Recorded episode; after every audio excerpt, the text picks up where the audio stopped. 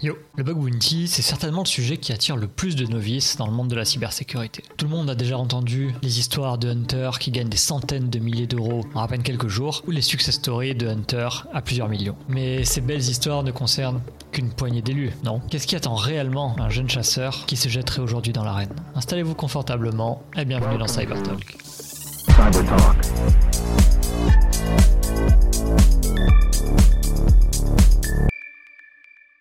Bonsoir à tous, merci beaucoup d'être avec nous ce soir. On démarre ce 13e Cyber Talk, très attendu euh, de notre part, sur un, sujet qu'on aime beaucoup, vous allez le voir dans un instant. Alors, je suis toujours accompagné de Nubosaurus qui doit se trouver euh, vers là, voilà à peu près. Comment vas-tu Nubo Je suis là, je suis là. Bah ça va. Il n'y a pas trop de connexion. J'espère que l'image ça va tenir pour la soirée. Sinon je passerai en vocal, c'est pas grave. Merci Orange. ok. J'ai rien dit, hein, c'est pas moi qui l'ai dit. Alors, donc, 13e Cyber Talk. Je rappelle le principe pour ceux qui ne s'en rappellent pas ou qui ne connaissent pas. Euh, nous sommes deux enthousiastes euh, et professionnels de la cybersécurité avec des pelteuses de questions à poser sur plein de sujets. Le sujet d'aujourd'hui, ça va être le bug bounty. Et euh, pour répondre à ces questions, on a invité deux personnes qui s'y connaissent un petit peu. Icar d'abord, salut Icar, comment tu vas? Ça va très bien, salut à tous. Et Warty. Salut à tous. Bien. Le but de l'émission, comme d'habitude, ça va être de gratter un maximum d'informations et de, et de connaissances de nos invités. Et, je pense que ça va être une, excellente soirée. Messieurs, on va commencer euh, directement avec les présentations, tout simplement. Icar, on va commencer par toi, par le, plus ancien, je pense. Qui es-tu? Bien vu. Qui je suis? Alors Icar ou euh, Amel. Donc je suis de Montpellier, du sud de la France. Je fais du bug bounty euh, en tant que hobby à côté de mon emploi, je suis euh, pentester pour euh, Thales DIS. Voilà, ça fait 4 ans que je fais du bug bounty, je suis tombé là-dessus par hasard, et depuis, bah, j'adore ça. Un peu comme une drogue, on va dire. Très bien, Warty, je t'en prie.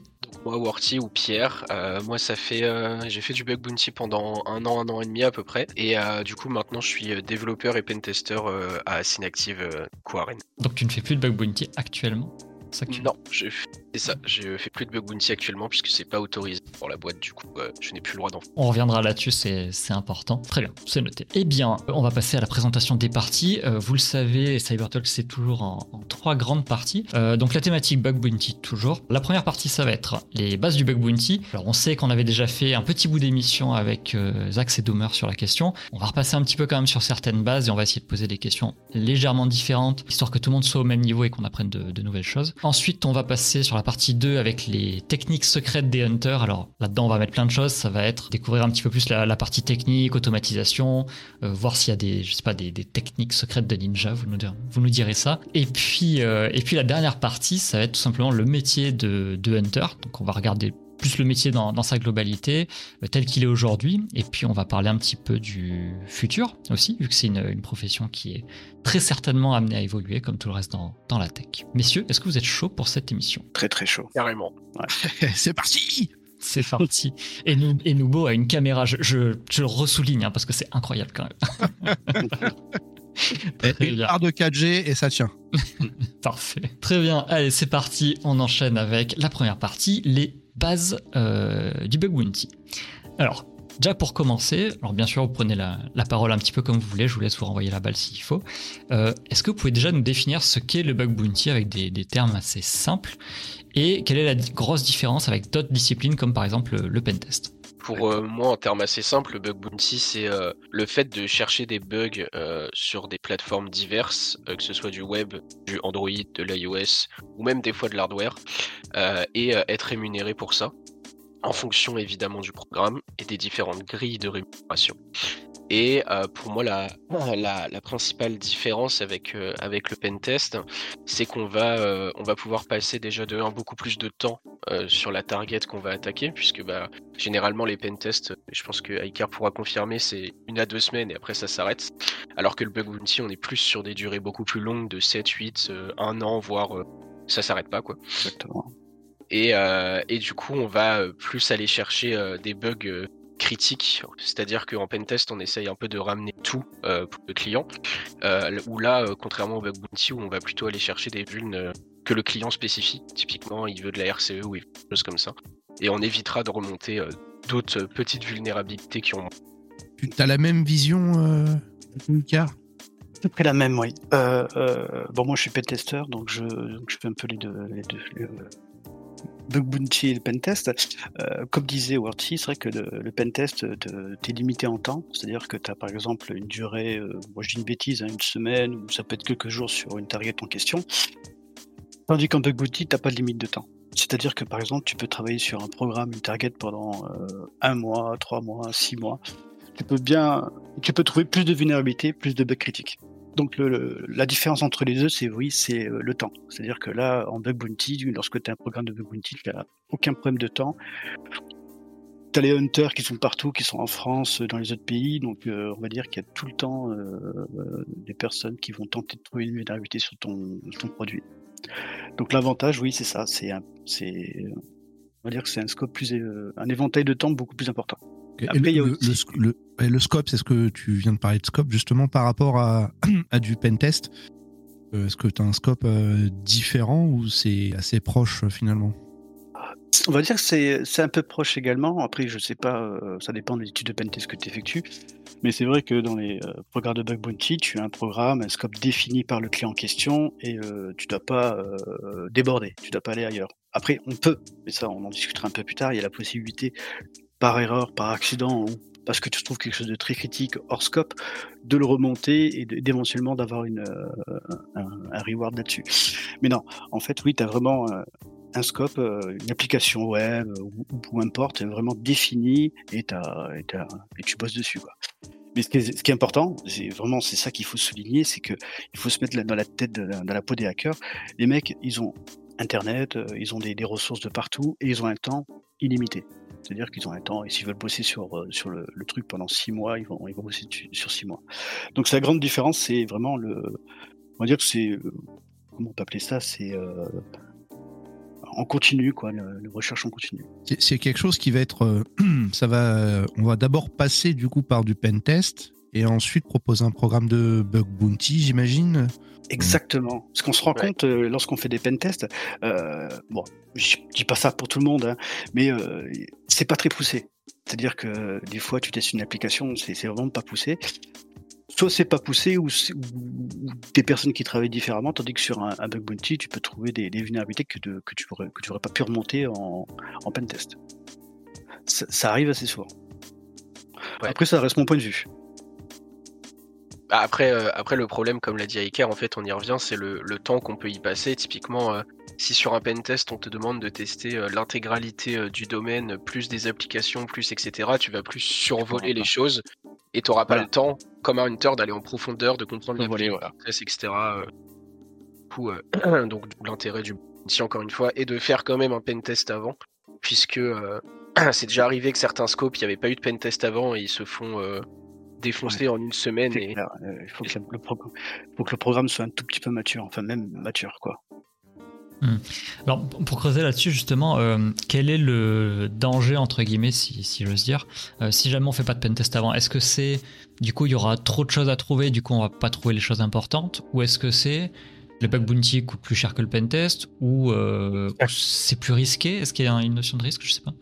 Alors, de risque, non, puisqu'en fait, tu, tu, tu, signes un contrat avec la plateforme en question pour mettre, euh, pour tester ton application, donc il n'y aura pas de risque.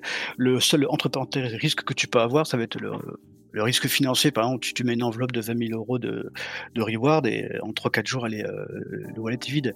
C'est déjà arrivé sur des programmes où les mecs, ils ont, ils ont mis en place le lundi le, le, le prog et à midi, ils l'ont arrêté il faut quand même un peu de maturité parce que sinon tu, tu, tu vas lancer un programme et tu, tu vas enfin tu vas être dégoûté, tu vas dire waouh, tu vas prendre peur. Alors que c'est pas le but, c'est vraiment, moi j'ai plutôt de l'amélioration continue. Voilà, c'est ça que je cherchais comme terme, c'est-à-dire que tu, tu, tu mets, tu testes ton produit, testes ton application, on continue quoi. Mmh, ok. Alors, on, on, avait exploré ça la première fois, mais je pense qu'on va faire un petit rappel à, à ce stade-là. Là, tu parles d'enveloppe, on parle de, de, de, de pognon. voilà. Oui, euh, ouais. Comment est-ce que c'est rémunéré tout ça et, et, quelle est la, la, grosse différence entre Pentest et Bug Bounty au, au niveau euh, rémunération, que ce soit pour le hunter ou que ce soit pour l'entreprise quand elle le, le, le coste projet Alors moi, je pourrais pas répondre à cette question-là parce qu'en fait, euh, moi, je fais des pen tests pas pour des clients finaux, mais pour vraiment pour mon entité. Donc euh, tout ce qui est euh, enveloppe, budget, tout ça, j'ai pas la, la, la, notion dessus. Peut-être que Worthy pourra répondre là-dessus. Euh, bah, pour moi, la principale différence, c'est que comme on disait tout à l'heure, typiquement un pentest ça va durer une semaine. Et je vais donner un faux chiffre, imaginons on met deux pentesters sur le truc, donc ça fait 10 jours en tout, puisqu'il y en a 5 personnes, donc multiplie par 2. Et on paye les et on vend la prestation à 200 euros par exemple par personne par jour. Ça fait que ça te revient le pentest à du coup à, un truc comme, comme 2000 euros ou un truc comme ça. Et, et derrière, ton application elle sera testée en une semaine. Alors qu'en Bug Bounty, tu vas. Euh, et du coup, derrière, les pentesters, eux, ils auront leur salaire qui est terminé dans la boîte avec etc. Comme tous les métiers. Quoi. Et euh, tu as la, le côté, le, côté euh, Bug Bounty où, du coup, les, le client va à la fois payer la plateforme pour avoir le droit d'exposer un programme dessus. Et ensuite va allouer, comme l'a dit iCare, une enveloppe budgétaire pour rémunérer les hunters et euh, une enveloppe, bon après à, eux de le déterminer.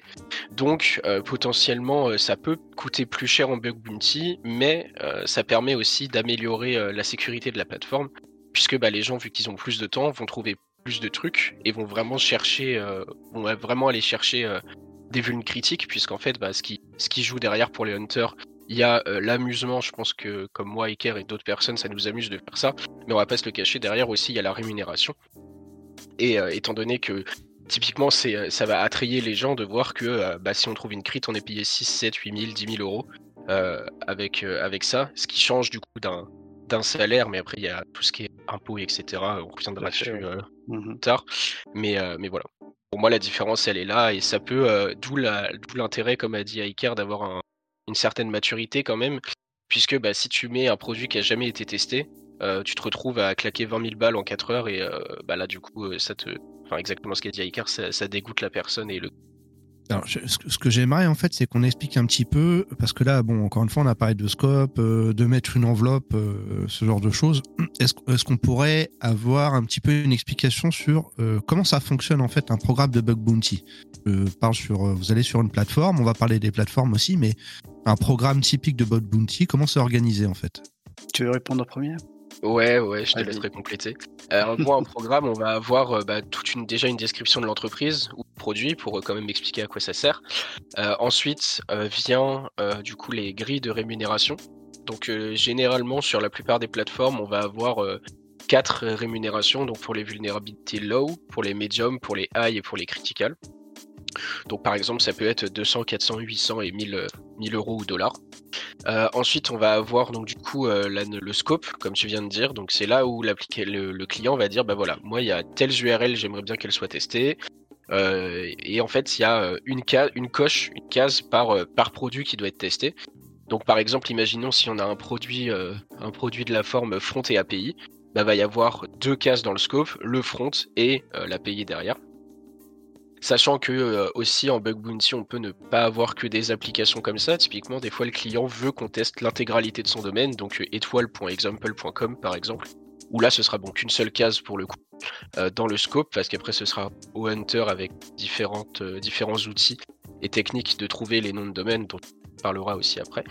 Et euh, ensuite, il va y avoir aussi tout ce qui est disclaimer. Euh, typiquement, un disclaimer qu'on retrouve euh, sur 99% des scopes de bug bounty, c'est ce qui concerne les vulnérabilités de déni de service qui sont interdites évidemment, puisque même si c'est de la pré-prod, si un hunter fait un déni de service, c'est embêtant pour la plateforme, surtout si c'est de la prod et qu'il y a des clients derrière. Et une deuxième règle qui revient aussi généralement, c'est qu'on n'a pas le droit de toucher aux données des clients. Euh, typiquement, avec des vulnérabilités, des fois, c'est possible de récupérer ou de changer les données des clients. Et dans ces cas-là, le, le, programme nous demande formellement de ne pas toucher à ça, puisque bah, derrière eux, ça leur fait un impact métier qu'ils avaient qu'ils n'ont pas envie d'avoir. Et c'est justement pour ça qu'ils font un programme de bug bounty. Et ce serait dommage qu'un hunter, euh, par une erreur d'inattention, euh, change les données d'un client qui pourrait se plaindre après derrière. Et on a une dernière partie qui est donc la notion de qualifying vulnerabilities. C'est en gros le client va dire bah voilà, moi ce qui m'intéresse c'est cette liste de vulnérabilités et il va dire aussi euh, ces vulnérabilités là, donc les non-qualifying vulnerabilities ne m'intéressent pas, je veux pas en entendre parler. Et euh, du coup, si euh, on reporte cette vulnérabilité là qui est dans les non-qualifying vulnerabilities, le client nous dira ok merci, mais je m'en fiche, j'en veux pas, donc je n'accepte pas ton rapport. Maintenant, il y a des choses sympas dans les programmes qui se font, c'est qu'ils nous challenge. par exemple, le dernier en date que j'ai eu, c'était un programme assez sympa qui te challenge, qui te dit écoutez, voilà, on a quelques scénarios, et les scénarios qu'on a, c'est par exemple, si vous arrivez à déchiffrer une donnée dans la base de données, la modifier, vous avez tant, le max reward. Si vous arrivez à extraire des données, vous avez, vous avez, vous avez ça, etc. Donc c'est vraiment intéressant, c'est que maintenant il, nous challenge. Tu trouves ta vulne et tu m'as dit, alors Warty t'a dit, le client te paye en fait en fonction de la vulne. Mais c'est le client lui-même qui décide de, la, sévérité de la vulne, il y a pas, c'est pas la plateforme qui fait du triage. Comment ça se passe tout ça en fait? Une fois que j'ai trouvé ma vulne, qu'est-ce qui se passe? Alors ça, ça dépend des plateformes en question parce que des fois, tu as le client final qui fait le triage lui-même ou tu as la plateforme qui propose euh, de, le faire. Alors euh, moi, j'ai pas trop de visu là-dessus parce qu'en fait, c'est, euh, ça fait partie, on va dire des des services que la plateforme propose. Euh, mais oui, soit tu as le client final qui fait lui-même son triage avec son équipe, ou sinon, euh, par exemple, pour, on va dire pour épauler, euh, pour aider un peu la, team en question du client, tu as la plateforme qui propose de faire le triage, qui trie les, qui trie les rapports en question et qui, dit bon voilà, ça c'est qualité, ça non, etc. moi, je n'ai pas trop de là-dessus parce que je, je pense que c'est plus du côté de, de, de, la team en question enfin de, la plateforme qui propose ce service-là. Donc j'ai pas trop de visu. Je sais pas pour toi, Orti, si tu si en sais plus à ce sujet-là. Non, non, c'est pareil que toi. En fait, c'est on, on peut pas savoir si c'est euh, le client final qui va triage ou si c'est Yes ou Yak. Euh, on n'a pas de visu là-dessus. Euh, après, je pense que pour revenir à ta question, Nouveau, l'évaluation de la sévérité d'une vulnérabilité évidemment, il revient au client final, même si, euh, du coup, euh, ça arrive quand même assez souvent qu'on discute avec le client, puisqu'il baisse la vulne, mais nous, on n'est pas d'accord. Du coup, on va revenir dessus, reprendre les spécifications CVSS, puisque c'est là-dessus que le, calcul de sévérité est basé, et discuter avec le client en lui disant, bah non, regarde, moi, avec la vulne, je peux faire ça, donc si on prend les grilles, en fait, ça donne ça, et du coup, c'est plus haut, C'est un petit jeu de calcul avec le client, mais ce sera toujours lui qui aura le dernier mot, en tout cas, sur, ça, c'est vrai. bug. Pour, pour pas prendre 50 euh, euros sur une vulne critique, quoi. Par exemple. Ça arrive. Il y en a qui se font rémunérer 50 euros pour une SQL injection. Ouais. Ça, c'est un petit clin d'œil. oui, joli, clin d'œil. Euh, je me permets deux secondes de revenir. Il y a eu une question dans le chat quand j'ai parlé des dénis de service. Euh, la question c'est est-ce que si tu démontres qu'une vulne de type déni service est présente, ça compte ou il faut forcément exploiter la vulne pour qu'elle soit comptée? Euh, Je pense que dans le cadre d'un déni de service, si par exemple tu as euh, un endroit où l'application va évaluer une regex et où là c'est sûr que bah il y a, y a, un truc, je pense que tu peux te permettre de le report sans le POC en disant bah voilà c'est juste évident qu'il y a le truc et après charge au client de son côté de vérifier. mais ouais, généralement vraiment le DOS c'est la, enfin déjà on moi, j'en ai jamais report personnellement. Mais j'évite de faire ça, moi, c'est pas bon. Ouais, pareil. c'est à éviter parce que tu sais pas quelles conséquences ça peut avoir. Il n'y a pas de. Pour moi, je vois pas où. Pour moi, c'est pas intéressant de faire ça. Hmm. Il y a. Hmm, alors, ça, tombe bien, on a quelques questions sur le, la partie historique, on va dire, du, du bug bounty. Euh, ce que vous venez de dire, là, j'ai l'impression que ça, ça, touche un peu à, à l'ancienne cyber, on va dire, euh, quand il y a des gars qui faisaient du, du pentest un peu sauvage, euh, un peu en, mode gréate, euh, qui essayait d'attaquer des scopes, de trouver des vulnes et ensuite de les report euh, éthiquement en contactant les, entreprises et qui essayait d'obtenir quelques bounties comme ça. Euh, alors, je ne sais pas si c'est une, comment dire, une idée que je me fais. J'ai l'impression qu'il y a 15-20 ans, il y avait quand même pas mal de gens qui chassaient en, sauvage sans qu'il y ait de cadre légal autour bien, bien, bien ficelé. Est-ce que, est que, est que déjà c'était une réalité à l'époque? Est-ce que ça a changé depuis? Est-ce que le bug bounty du coup a remplacé ça? Euh, bah, L'avantage de, des plateformes de bug bounty, après il faut savoir que la primo bug, on appelle ça, c'est euh, très ancien. Euh, ça date, si mes souvenirs sont bons, de 1995. C'est un ingénieur qui travaillait au sein de Netscape qui, pour encourager ses, euh, ingénieurs, euh, son équipe, a eu l'idée de faire des primo bugs. C'est-à-dire que si tu trouvais des bugs dans les, dans le code ou autre, c'était Netscape à l'époque. Et bah, tu récompensé. C'est venu de là. C'est venu pour une récompense au bug au début. Après, c'est parti un peu dans le côté, euh, bon, j'ai pas tout l'historique hein, euh, en tête. Euh, c'est parti un peu du côté où euh, c'est vrai que pendant pas mal d'années, comme tu disais, il y avait des mecs qui s'amusaient à trouver des vulnérabilités et dire ah bah tiens j'ai trouvé ça, rémunère-moi. Faut savoir qu'en France, si tu fais ça, tu peux avoir de gros problèmes. C'est totalement interdit. Je connais pas la législation sur les autres pays, mais je sais qu'en France, si tu fais ça, t'es vite recadré. Je dis ça parce que j'ai eu l'occasion, j'ai eu euh, une fois, j'ai entre parenthèses une mauvaise expérience. J'ai cru bien faire euh, parce que c'était un truc évident, quoi. J'ai contacté les, équipes en question. J'ai jamais été. euh, je voulais pas une, un reward, c'était juste pour les prévenir. Donc pour dire que oui, voilà, c'est- bien structuré dans le cas du bug bounty, c'est vraiment légal. Si tu t'amuses à faire ça à l'extérieur, euh, comme ça, tiens, je vais, je vais attaquer telle, euh, telle société, j'ai trouvé ça comme faille chez vous, en France, tu auras de gros problèmes. Et il vaut mieux que ce soit encadré parce que tu as quand même accès à des, tu peux avoir accès à des informations critiques des fois. hein. Exactement. Mhm. Et, et du coup, alors, Worty, tu répondais sur le, sur le déni de service, là, juste à l'instant. Euh, Du coup, ça veut dire que le déni de service n'est jamais testé chez les entreprises? Parce que côté pentest, on le teste pas normalement. euh, Enfin, on, on le teste pas. À chaque fois, c'est aussi exclu. Du coup, ça veut dire que toutes les boîtes n'ont aucun test sur, le, sur la partie déni de service, j'ai l'impression. Parce que c'est pas un peu dangereux Euh, aussi? Bah, pour moi aussi c'est dangereux, mais en fait c'est une, enfin c'est une vulne qui est tellement aussi critique à tester, euh, dans le sens où, comme j'ai dit tout à l'heure, on peut pas savoir les répercussions, que c'est plus au client de s'en rendre compte qu'il en a une, que euh, que de faire ça.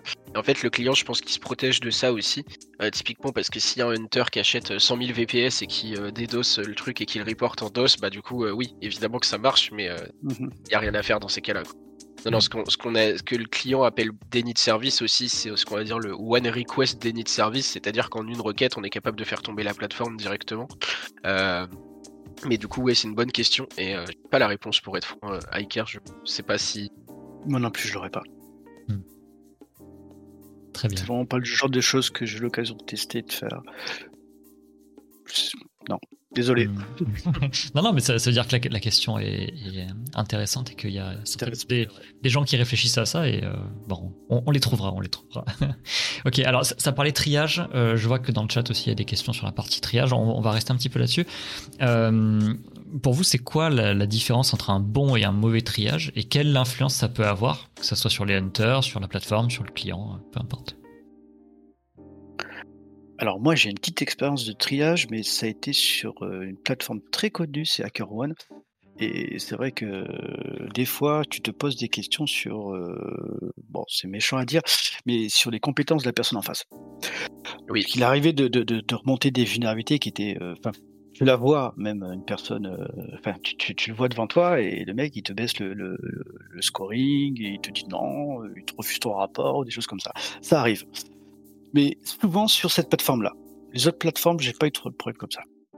Mais euh, Ah, pareil, ouais. Sur euh, HackerOne, exactement pareil que, que Iker, euh, j'avais remonté une vulnérabilité qui permettait de.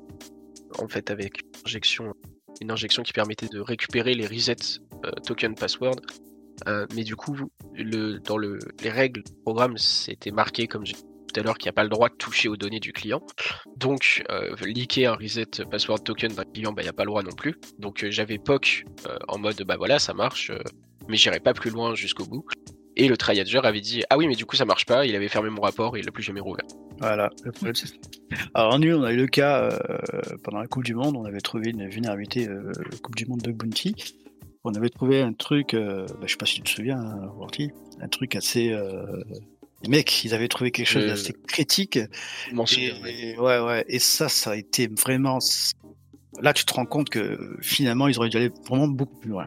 Beaucoup plus loin. Parce que les mecs en face, ils ont baissé le, le- le- le scoring, alors que pour nous, c'était évident. Vous, avez- vous Ouais. avez aucun recours dans ces cas-là? Malheureusement, non. C'est pour, ça, Malheureusement, non. ouais, c'est pour ça que moi, je me permets dans, dans- dans mes recherches et tout, euh, dès que je peux aller beaucoup plus loin et montrer un impact vraiment euh, critique, j'hésite pas à le faire. Comme ça, là, on pourra pas discuter. C'est ce que je fais. Comme ça, les mecs, euh, on discute pas. Tu, vas- tu vas jusqu'au bout de l'exploit pour montrer que c'est vraiment critique en fait. Tout à fait. Je le démontre, euh, je, le fais. Moi, c'est vraiment ma façon, de fonctionner. Et jusqu'à présent, euh, je touche du bois. hein.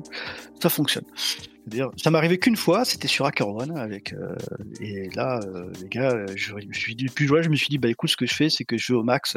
Et comme ça, ils pourront pas discuter. Tu pourras pas dire non. Hmm. Et, tu- te mets pas en danger Est-ce que tu, tu risques pas, à force de pousser, de taper hors scope ou je sais pas, et qu'il te dégage euh non, non, non, non. Je, je vais jusqu'au bout. Euh, si je récupère un shell sur la machine, il peut pas discuter. C'est sûr. Voilà. C'est ça que je veux dire. Si je peux Hmm. aller jusque-là, je...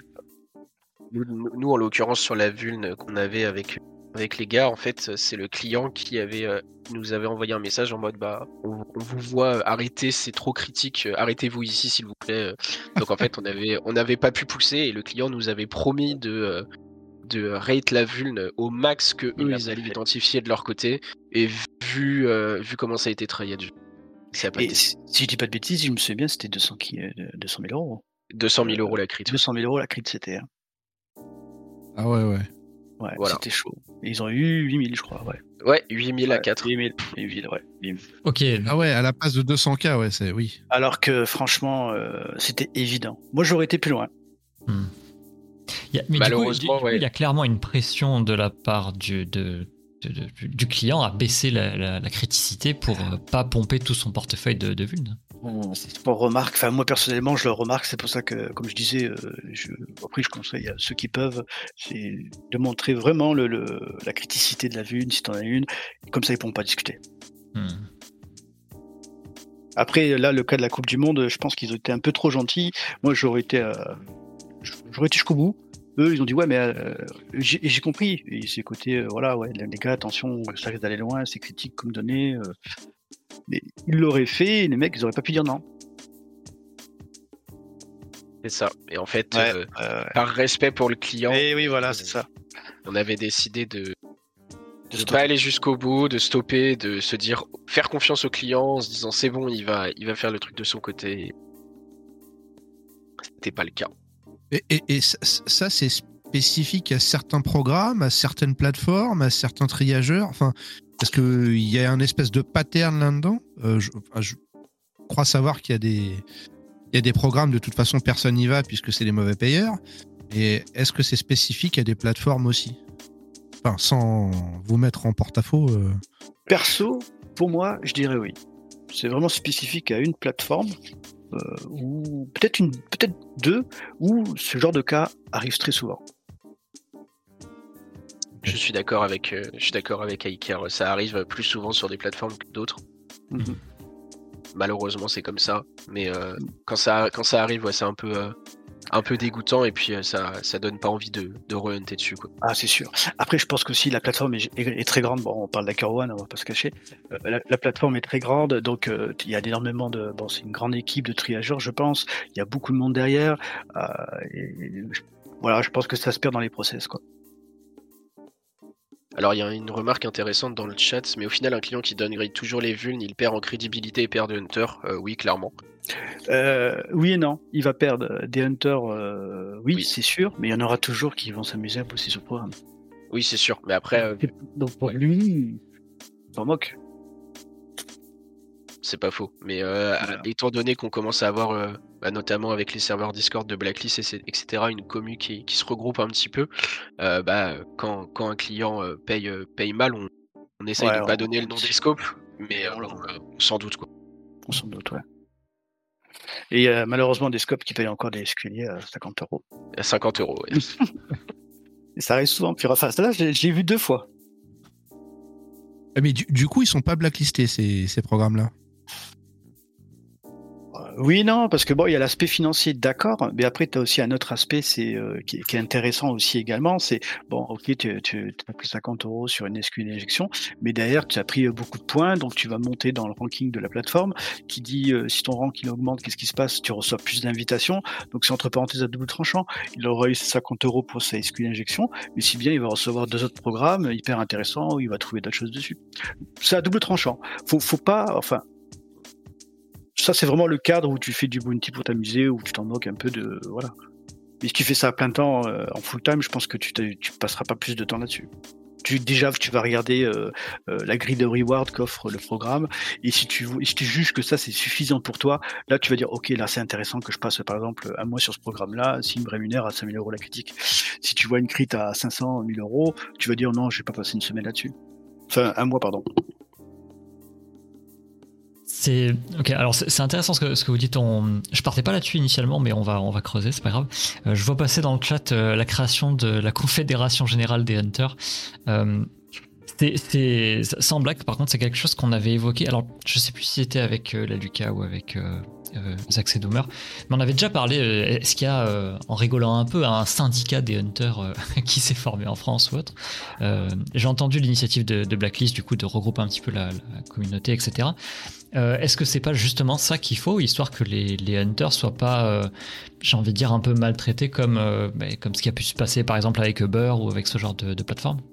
Alors pour moi non, parce que normalement, tu vois, euh, ce que j'ai envie de te dire, enfin moi, d'un point de vue personnel, c'est euh, eux qui sont demandeurs, c'est eux qui, euh, qui ont entre parenthèses besoin des hunters. C'est pas les hunters qui ont besoin de eux pour vivre, tu vois ce que je veux dire. C'est-à-dire que le mec qui, fait aujourd'hui du bug bounty, il peut très bien faire autre chose à côté. Enfin voilà, il y, a tellement de, possibilités dans ce métier-là.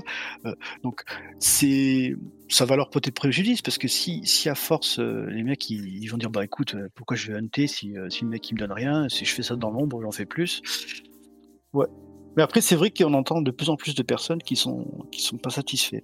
Moi, ce que je leur conseillerais dans ce cas-là, c'est t'embête pas, il, y a, doit avoir d'autres programmes beaucoup plus intéressants, perds pas de temps, euh, perdre de l'énergie à échanger des mails parce qu'à la fin tu sais que c'est le client final qui veut qui, qui aura gain de cause. Pourquoi? Parce que euh, la plateforme a besoin de ces clients-là pour vivre, elle a besoin des hunters également, mais elle a plus besoin des clients que des hunters. Euh, parce que bon, donc, qu'est-ce qu'elle va faire? Euh, Forcément, elle va caresser dans le sens du poil le, client final. Ok, donc pour toi, c'est plus le marché en fait qui, qui va réguler ça euh, organiquement au bout d'un moment, quoi. Oui, tout à fait, tout à fait. clairement. Tout à fait. Moi, j'ai pas trop de problèmes. Après, ça dépend. J'en ai eu un ou deux. tout le monde a eu des problèmes, mais des fois, je vois des personnes qui, qui en ont tous les jours. Je me dis, il y a un truc, il y a un truc.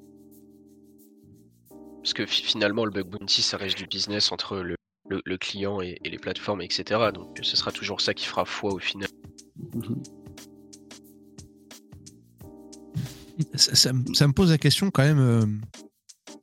Parce que tu, disais, bon, bah, l'argent, ça peut être un moteur, mais pas que. Il y a aussi le côté point sur la plateforme, il y a peut-être aussi le côté fun, et puis peut-être le côté euh, je vais entrer. L'adrénaline. Etc. L'adrénaline, tout ce genre de choses.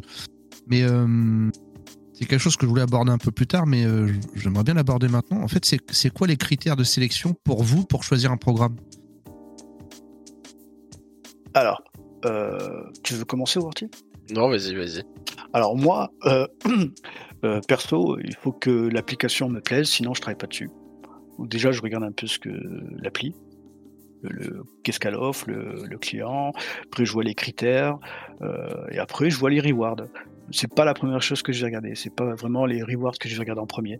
C'est vraiment plutôt un peu sur euh, si le programme, par exemple, il te challenge. Moi, je trouve ça super intéressant quand, quand il te challenge le, programme parce que si bien euh, j'ai des exemples où les mecs ils, disaient écoutez les gars, euh, si vous arrivez à faire ça, ça, ça, je vous donne 20 000 ou plus. Et là, tu, te dis putain les mecs ils te challenge et compagnie. C'est des challenges que tu as envie de voilà quoi, ça te donne envie. Ah, Forcément, il y a le reward, ça c'est pour les hunters qui font ça full time. C'est sûr que ça c'est plus bénéfique pour eux. Comme Blacklist, je pense que lui il travaille essentiellement sur des, programmes qui rémunèrent beaucoup. Il passe, il passe énormément de temps. Mais voilà, moi c'est un peu ma façon de faire. Je sais pas pour toi, Worty, euh, ce que t'en penses. Ouais, moi c'est pareil. Moi quand j'avais commencé le, le Bug Bounty, c'était pour découvrir un peu ce que c'était. Je voyais pas forcément l'aspect financier. Euh, l'aspect financier derrière, parce que quand j'ai commencé, j'étais encore étudiant, j'étais en alternance, donc j'avais un salaire en fait au final. L'aspect financier rentrait pas en compte, c'était euh, vraiment l'aspect, euh, bah, est-ce que c'est marrant de faire ça? Est-ce que ça va être intéressant aussi? Et euh, est-ce que je vais prendre du plaisir? Parce que, je sais pas, aller, aller auditer une appli où, typiquement, le, genre d'appli où il y a 50 000 rôles, 50 000 users, 50 000 machins, c'est des applis très intéressantes, mais à comprendre, c'est long. Et moi, par exemple, en tout cas, c'est pour ma part, je sais que j'aurais pas trop de plaisir à faire ça, alors qu'une appli euh, où euh, c'est un euh, front, une API avec des fonctionnalités des machins, j'ai plus, plus attiré par ça. Et évidemment, après, je regarde la, grille de reward parce que si c'est 5 euros la crit, c'est que je peux m'acheter un kebab avec une SQLI. Bon, voilà. Mais, euh, mais euh, je, suis, un peu. Ou un tacos. non, mais je suis un peu comme Iker. Je vais d'abord regarder plus le côté fun et après le côté reward parce que c'est un peu comme tout dans la vie. Enfin, on peut travailler sur un truc parce que ça paye beaucoup sans que ça nous intéresse, mais en fait, on va pas pouvoir y passer, euh, y passer des semaines parce que ça va juste, juste nous saouler à mort. Quoi. Après, c'est plus sympa quand ça te plaît, quoi. Quand tu prends du plaisir. Et après, oui, le reward, ça fait, c'est le bonus, c'est la récompense, c'est vraiment le truc, c'est ouais. C'est là où il y a une différence aussi avec, euh, si je reviens sur la première question avec le pen test, c'est euh, en bug bounty, tu choisis aussi ta target. Alors que quand tu es en pen test, bah, c'est ton entreprise qui te dit bah voilà, telle semaine, tu as tel client et t'as pas le choix. Hmm. ouais. Si, si, si l'appli en, en, question te plaît pas, tu peux changer. Euh, ouais. C'est ça. Ouais. C'est ça. Ok. Alors, on, va, on va creuser toute cette partie-là un, poil plus tard. je vais juste revenir un petit peu sur le, juste le principe de bug bounty en, tant que tel. Euh, est-ce qu'il y a des, on va dire, des limites à, la pratique du bug bounty euh, Est-ce qu'il y a certaines choses que le bug bounty ne peut absolument pas faire ou en, termes de, sécurité vraiment? Et, euh, seconde question, mais qui va avec aussi, est-ce que vous avez des exemples concrets de, de programmes qui ont mené à des améliorations flagrantes dans une entreprise? Je ne sais pas si vous avez des exemples techniques, c'est avec plaisir. Euh, bah, pour moi, le bug bounty peut couvrir à peu près tout, sauf euh, tout ce qui est euh, TI interne, TI quoi, donc tout ce qui est Active Directory, etc. tu vas pas ouvrir un VPN pour 20 pour 20 personnes dans ton entreprise, etc. Donc pour moi, ça, ça va vraiment rester du côté du pen test. Mais à part, à part ça, comme je l'ai dit au début, on peut avoir des scopes de web, Android, iOS. Il y a le scope de Tesla sur Bugcrowd, il y a de l'hardware. Enfin voilà, il y a peut à peu près tout faire. Bon, il y a aussi tout ce qui est industriel, donc Pentest Indus, où je pense que je sais même pas si ça existe, en tout cas moi, j'ai jamais vu ça. Mais euh, ouais, il y a très peu de domaines que le bug bounty peut pas couvrir, mais il y en a. C'est pas que du web, quoi. Il y a pas que du, il y en a beaucoup, énormément, mais tu peux, tu peux faire aussi autre chose que du web. Ok, ok. Et, en exemple du coup de, de, remédiation de, je sais pas, peut-être des programmes auxquels vous avez participé, vous avez trouvé euh, à un moment une chaîne de chaîne d'exploitation, vous faites le report, est-ce que vous avez déjà contesté, ah, constaté pardon, des améliorations euh, directes sur le, scope d'un client? Oui. Ouais. Oui, oui, oui, j'ai fait des, j'ai remonté des bugs et après c'était euh, les bugs que j'avais remontés, ils sont tous passés hors scope. que... voilà. Oui, ça arrive après euh, tu as des fonctionnalités dans l'application et que les, mecs ils s'attendaient pas à ça et qui changent euh, ouais, qui changent l'application qui dit attention ça euh, vous changez pas, ça on le sait c'est vulnérable, euh, c'est hors scope. Après oui, euh, moi je suis j'ai un programme que j'aime beaucoup donc l'application est souvent mise à jour et après je, je vois qu'il y a vraiment là c'est beaucoup plus ardonné, ils font j'ai eu l'occasion de lire le code non une autre une autre parce que voir tu me poses la question. Euh, où euh, tu te rends compte, parce que après j'ai eu accès au code et j'ai vu que, que, les mecs faisaient plus, plus gaffe. Ouais, ouais, il y a une amélioration. Ouais. Et la preuve, c'est de plus en plus dur de trouver des, des vues sur ce programme-là, mais on en trouve encore. Et, là, encore une chose rigolote, c'est que sur ce programme-là en question, euh, ils, sont, ils, sont, montés vraiment en maturité côté sécu. Je me dis franchement, c'est très dur de trouver des vues dessus. Et pour euh, challenger encore plus, ils ont monté les rewards. Et là, je crois que maintenant, ça va jusqu'à 50 000 euros la, la, critique. Donc tu vois, ils te, te motivent encore plus. Mais c'est beaucoup plus dur. Hmm. Et oui, il y, y, a un scope qui revient, euh, bah, celui dont je viens de te parler, qui revient tous les ans sur une plateforme de, bug bounty. Chaque année, ils sont là et euh, ils réinvitent à peu près les mêmes personnes. Et il y a toujours de la vulnérabilité, mm. mais on sent que ça, ah grimpe un peu en, maturité côté, euh, côté du client et ça se voit puisqu'ils avaient commencé, euh, j'ai plus les chiffres en tête, on va dire avec une crit à 500 et l'année d'après c'était 1000, 2000, 3000 et ça augmente puisque bah, forcément en fait à coup de pen test et de bug bounty, bah, tu finis par avoir une app qui est, solide. Qui est, solide, tout à fait. Hmm. Ok, intéressant. Alors, euh, Warty, tu viens de dire un, truc qui fait euh, tilt. On n'a pas parlé des programmes publics, privés, etc. Euh, comment, ça se passe tout ce, cette partie programme, déjà, est-ce qu'il y a un standard que les entreprises utilisent pour définir un, programme de, de bug bounty? Ou pas du tout, ça se fait par le marché. Et ensuite, qu'est-ce que c'est l'histoire des programmes privés publics? Bah, Je pense qu'une entreprise, tant qu'elle n'a pas un niveau de maturité très haut, elle n'osera jamais mettre son programme en public? Puisque qui dit mettre un programme en public dit être attaqué tous les jours. donc après, l'entreprise, faut qu'elle puisse faire la différence entre des attaques légitimes des hunters mais aussi des attaques illégitimes de personnes qui en fait sont juste passées par là pour péter le truc. Donc pour moi, il y a vraiment, pour, moi, les, scopes qu'on peut voir publics comme Doctolib ou des choses comme ça, c'est euh, il y a eu énormément de, de, travail dessus avant que ça passe en, en public. en public, je sais qu'avant Doctolib avait des programmes privés, etc. Et c'est, je pense, au bout d'un moment, quand on considère avoir atteint un niveau de sécurité qui est plus qu'acceptable, là, on se permet de le mettre en public. Mais ça n'empêche pas de trouver des vulnérabilités sur un programme public. Clairement. Ça n'empêche pas. Le, cas de Doctolib, ouais, justement, il est, la, veille qui passe en public, on avait trouvé des, belles vulnérabilités dessus. Hmm. Mais c'est très mature maintenant. Ok. Allez, quelque chose. Comment ça se passe? Est-ce qu'ils se disent tiens on prend euh, le top 50 de telle plateforme et on invite tout le monde pour, euh, pour taper l'appli en, privé? Est-ce que c'est un peu au hasard? Est-ce qu'il faut s'inscrire? Comment ça se passe?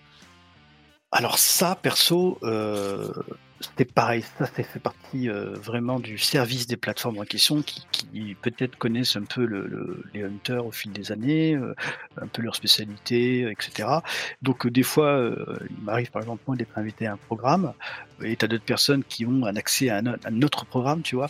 Donc je sais pas trop comment ils gèrent ça, mais normalement, enfin je sais pas, peut-être qu'ils regardent un peu l'activité, si tu es très actif, si tu es peu actif, je sais pas. Ou ils, font un pool au random, ils prennent euh, une trentaine, quarantaine de hunters, ils disent tiens, on va, les inviter eux. Je sais pas comment c'est géré auprès des plateformes. Ouais, j'en ai aucune idée non plus. Euh, j'ai essayé de comprendre euh, comment ça marchait, mais jamais réussi à, guess la formule qui se passe derrière. On, on va être obligé de leur poser la question nous-mêmes alors. Je pense, ouais, tu devrais les inviter, leur poser la question. Hein. Parce que des fois, ils, invitent des copains avec des super programmes avec beaucoup de vues et. Toi, t'es tout seul. et moi, je suis tout seul, je suis pas invité. Alors que je les vois, ah, SQLI, RCE, je suis les gars. ouais, c'est quelque chose qui est assez rigolo, c'est qu'il y a quand même une sacrée, euh, comment, comment dire ça, euh, une sacrée discrétion en fait. Euh, j'ai déjà entendu certains hunters discuter entre eux. Euh, ils restent hyper discrets en fait sur les programmes sur lesquels ils, hunt en général et je trouve qu'il n'y a pas ce côté euh, d'aller euh, brague un petit peu.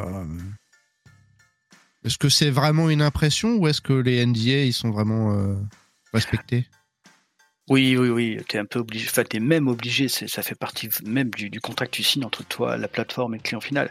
C'est que, par exemple, tu, travailles sur, une application, tu ne dois pas divulguer euh, son nom, etc. Tu, aucune information. Et oui, ça, c'est très respecté dans, dans, la communauté, et tant mieux. Tant mieux, ouais. même euh, si on dit, voilà, on fait. On comprend un peu, puisque maintenant, on connaît. On, connaît les applis, on sait un peu ce qu'il y a sur, le, sur les plateformes, donc on, peut deviner quoi. Mais non, mais on parle pas des, euh, littéralement de ce qu'on trouve, etc. On n'échange pas les rapports entre nous. Non, non, non, chose de non. Euh, je suis d'accord. Si tu commences à faire ça, tu, tu romps en fait le contract avec la plateforme de... et le client. De pas en parler et le client final aussi. À part les plateformes comme HackerOne où euh, après discussion avec le client, le rapport peut être disclos, ce qui n'est pas le cas sur YesWiyak typiquement. Non, donc euh, non, non, vraiment ça c'est c'est très respecté puisque bah sinon euh, ça tu, peux vite te retrouver euh, dans la banni, banni de la, plateforme. Faut rester poli. Ouais, tout à fait. Tu es banni de la plateforme, ouais. Donc ça veut dire que les failles qui sont remontées, elles sont pas disclos après quoi Non. Jamais. Sauf si tu demandes au client et qu'il te dit oui. Voilà. Mais de toute façon, dans le, dans le, dans les règles du programme, c'est écrit attention, euh, on divulgue pas les informations, vous ne dites, euh, dites, rien quoi. Ok. Alors attends, du, coup c'est un peu étrange parce que bon, ok, tout ça ça tient avec de, avec de la confiance. Ok, pas de souci. Euh, imaginons toi tu trouves quelque chose sur un sur un, produit qui est qui est connu du, du grand public. Ok, t'es sous NDA. Qu'est-ce qui nous dit qu'en fait, il n'y a pas des hunters qui font leur taf de bug bounty d'un côté, qui de l'autre côté vont aller sortir des CVE en réutilisant les mêmes connaissances, voire même vont peut-être proposer des pentests chez des clients en réutilisant les mêmes vues. Enfin, tu vois, en fait, la barrière, là, finalement, j'ai l'impression que c'est que de la confiance euh, entre le hunter et la plateforme. Est-ce que c'est pas un peu léger parfois pour, euh, pour certains scopes qui sont peut-être sensibles? Enfin, je sais pas, il y a a pas des problèmes avec tout ça? Euh, je pense que oui. Euh, moi, j'ai un exemple en, tête parce que je sais que c'est sorti du, du, du cadre d'un bug bounty. Euh, je pourrais pas citer le nom de la plateforme ni le, le client final. Euh, Il y avait euh, une vue qui est tombée, c'était une open redirect sur une plateforme. Et quelques jours après, ça a fait du bruit de partout sur Twitter et compagnie. C'était une c'était une boîte française, donc tout le monde a été impacté. Enfin, ça fait beaucoup de bruit. Mais je pense que oui, il doit y avoir des gars qui, malheureusement, bah, revendent le truc, ou, ou peut-être qu'il a été vexé, ou je ne sais quoi. Ouais, ça peut arriver. ok, petit silence de Vorti qui veut pas le ouais, ouais, non, non, non, non, ça peut, ça peut, ça peut arriver, ouais. euh. Mais la limite, euh, ouais, c'est de la confiance. Et c'est, euh, Après, si tu trouves une, euh, on va dire une, quand tu trouves une zero day, généralement, en fait, euh, les programmes la prennent pas. Non, la ça dépend. pas. Il y a quelques programmes sur YesWeHack qui la prennent, mais je peux pas citer. Hmm, Il apprenne. ouais. Euh, mais euh, c'est euh, un ou moi j'en enfin j'en ai vu deux qui prenaient les zero day et sinon le client dit c'est pas de notre responsabilité en fait le hunter doit aller porte euh, à la, la solution concernée et, et derrière derrière euh, attendre euh, typiquement la, la politique euh, sur certains scopes c'est 90 jours après la divulgation de la zero day et si après 90 jours c'est toujours pas patché euh, là par contre on peut la report euh, on peut la report derrière Il y a une grosse, il y a une grosse vague euh, Log4j, euh, je sais pas si vous savez, Log4Shell, qui était très sympa. Et tu avais des programmes Bug Bounty uniquement dédiés à ça. Ah oui, carrément. Ok. Euh, ouais, ouais. Ok. Ouais. Bon, euh, je, je pense que la, la question de Lotus était aussi, euh, en fait, j'imagine que vous n'avez pas le droit de hunt si vous êtes euh, par ailleurs euh, pentester sur euh, le programme en question. Et Si. Tout à fait. ah, tu peux. Donc ça veut dire que Non. tu peux. Ah Si oui. par, exemple, tu, et par exemple, tu travailles pour ta boîte euh, et qui a un programme Bug Bounty, forcément, tu pourras pas chasser dessus. Ok. Donc je peux pas pentester pendant la semaine une boîte et puis le week-end. euh, Non. non non non Ah, Non, sinon, sinon, Eh non ça crée un non. trop gros conflit d'intérêt derrière. Bah, Bien sûr Si tu trouves des vulnes dans Pentest et que tu te dis, allez, celle-là c'est une crise, je la garde et je la reporte ce soir, euh, non, non, c'est pas possible. Eh non, et non. Et l'inverse, est-ce que ce serait possible en fait? Dans le sens où tu pourrais hum, hunt sur euh, un programme et par hasard, en fait, tu te retrouves à devoir pentest dessus plus tard. Ouais, ça vous est déjà arrivé ou? Alors moi, non, parce que j'ai pas fait beaucoup de pentest en même temps que de faire du bug bounty, mais je sais pas si Kier, t'as eu l'occasion d'expérimenter ça. C'est-à-dire? Bah, en gros, tu hunt, euh, je sais pas, sur, euh, sur Google par exemple, et, euh, et après t'as un pentest à faire pour Google, tu vois. Non, ça m'est pas arrivé, non. Et je pense que ça peut arriver et qu'en fait, dans ces cas-là, bah, vu que ça devient ton client côté entreprise, bah, tu dois arrêter de hunter dessus. Tout à fait. Euh, Et dans les, dans les, règles, du, dans les règles du programme, ils te disent de suite si t'as affilié ou autre, euh, c'est interdit. C'est ça, Mhm. ouais. Généralement, c'est marqué euh, si vous êtes membre de l'entreprise Oui. ou que. euh, Ou un membre de ta famille. été en- ou un membre de ta famille ou que vous avez été employé euh, par X, euh, X service tiers pour travailler pour nous, vous n'avez pas le droit de hunter dessus. Ouais, un ce qui est- un peu normal, oui, parce que derrière, euh, si euh, tu travailles dans la boîte, ça veut dire que tu as accès euh, au truc et que tu peux avoir beaucoup plus d'informations qu'un hunter. Enfin voilà, après ça fait des conflits d'intérêt. Ouais, ouais. Après- après, on connaît tous des histoires où il y a des gars qui ont bossé, notamment aux États-Unis, pour des boîtes, et puis derrière, une fois qu'ils sont partis de la boîte, ils ont été hunt sur la boîte en question. Même pire que ça, il y a un exemple sur HackerOne, on répète encore, euh, un triageur qui refuse un, un, un report, il le refuse, et par contre il le prend et il va jouer sur une autre plateforme sur le même programme. Ah. Ils sont forts ces Américains. C'est c'est malin, voilà, on va être poli, hein, c'est c'est très malin. Ouais. Euh, Ouais, il y, a- y a une question intéressante là, c'est si tu trouves une vulne côté API, tu vas report sur tous les clients qui utilisent l'API et qui ont un proc de bug bounty. Bah, si t'attends les 90 jours et que euh, les API sont pas patch et qu'ils ont un problème de bug bounty, tu sprays et tu reportes. C'est le jeu aussi. euh, Tout à fait. c'est le jeu aussi, c'est typiquement l'exemple qui a été donné, Log4j. euh, Il y, a- il y a eu des milliers de rapports, je pense, euh, en, en- en rapport avec cette vulne-là, euh, qui sont passés parce que bah, c'est rentré dans les clous. euh, dans les clous. quoi. Ok, intéressant. Oui, et on avait euh, bah, l'épisode avec euh, BZ Hunt, justement, il nous en avait parlé.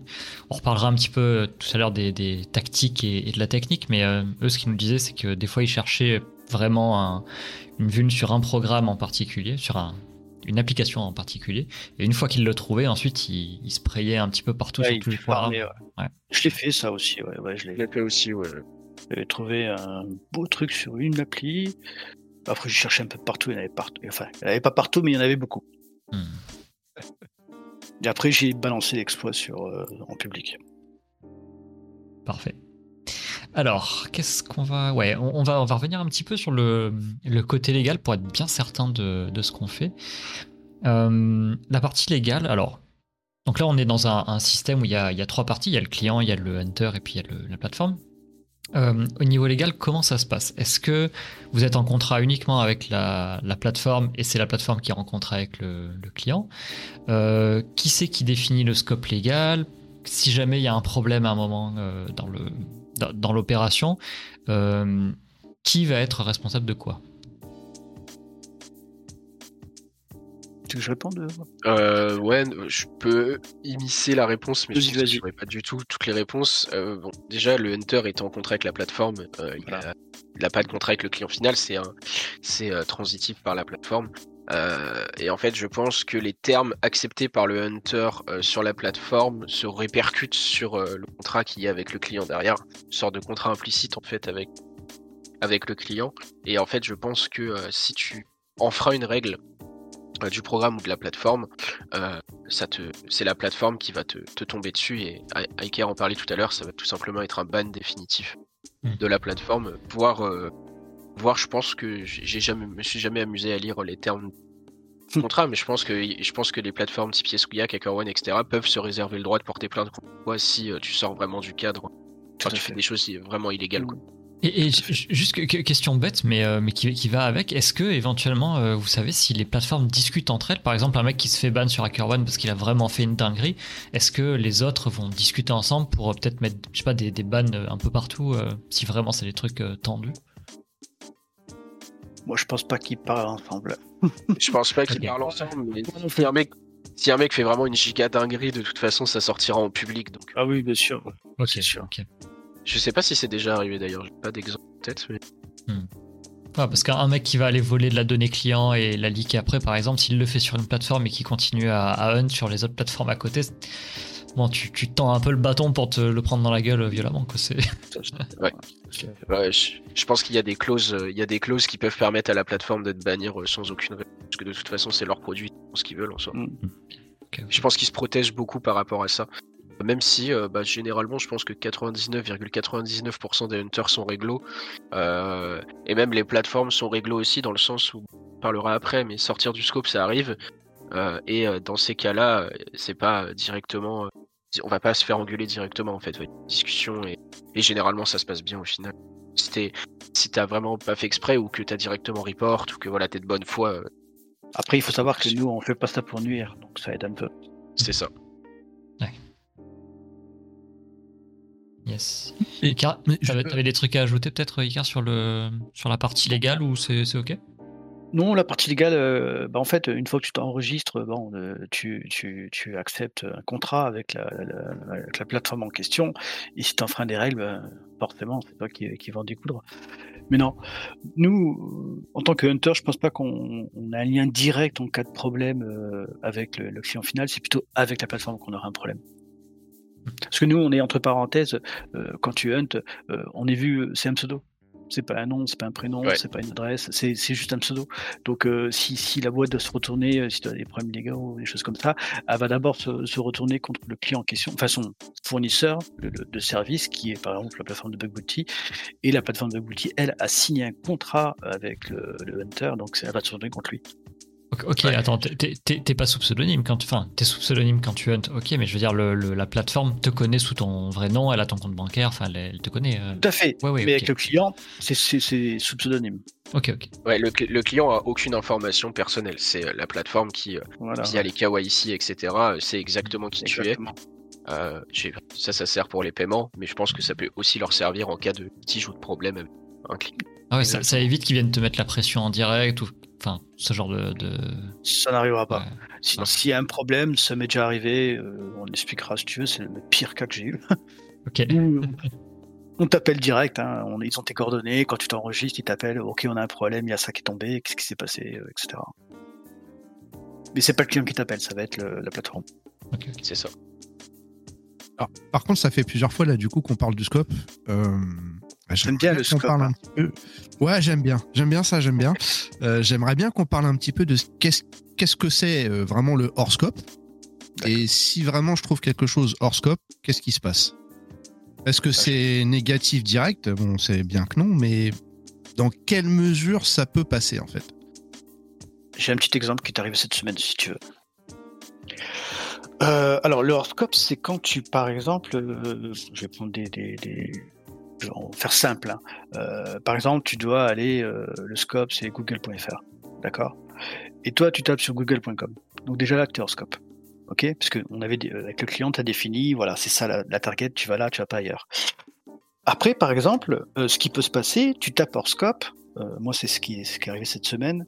Euh, J'étais sur un programme et compagnie, cherchais une information. Donc, comme, comme je disais tout à l'heure, euh, tu as, la disponibilité, tu as un accès Internet, tu beaucoup d'informations. Donc, j'ai tapé le nom de la société sur, sur Internet. J'ai trouvé un GitHub, une repository, j'ai trouvé des informations, un morceau de code, tout ça. Je me suis servi de ces informations-là pour aller beaucoup plus loin dans l'exploit de la vulnérabilité que je trouvais. Mais je l'ai signalé. J'ai dit, écoutez les gars, j'ai réussi, mais il y avait ça. Donc là, c'est un GitLab, pardon, c'était pas un GitHub. Donc j'aurais dit, voilà, ok, c'est hors scope. Mais je l'ai signalé.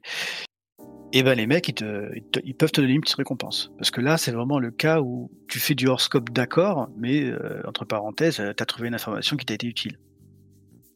Et tu l'as pas attaqué, euh, t'as pas attaqué l'appli, c'était en libre service, euh, disponible pour tout le monde. C'est ça. ce que je veux dire? Je sais pas si tu as d'autres exemples Moi, c'est un cas d'école que j'ai donc. Moi, j'ai d'autres exemples et ça, ça revient un peu à ce que tu dis. C'est. Euh, tu as des exemples un peu shady où tu te poses la question de est-ce que j'ai le droit Et je me suis déjà posé la question, mais je l'avais pas fait parce que ah, j'étais arrivé à la conclusion que j'allais me faire défoncer par le programme. C'est, euh, tu as des programmes où euh, ils te donnent pas de compte et en fait, le, scope, c'est page de login et voilà, ça s'arrête là.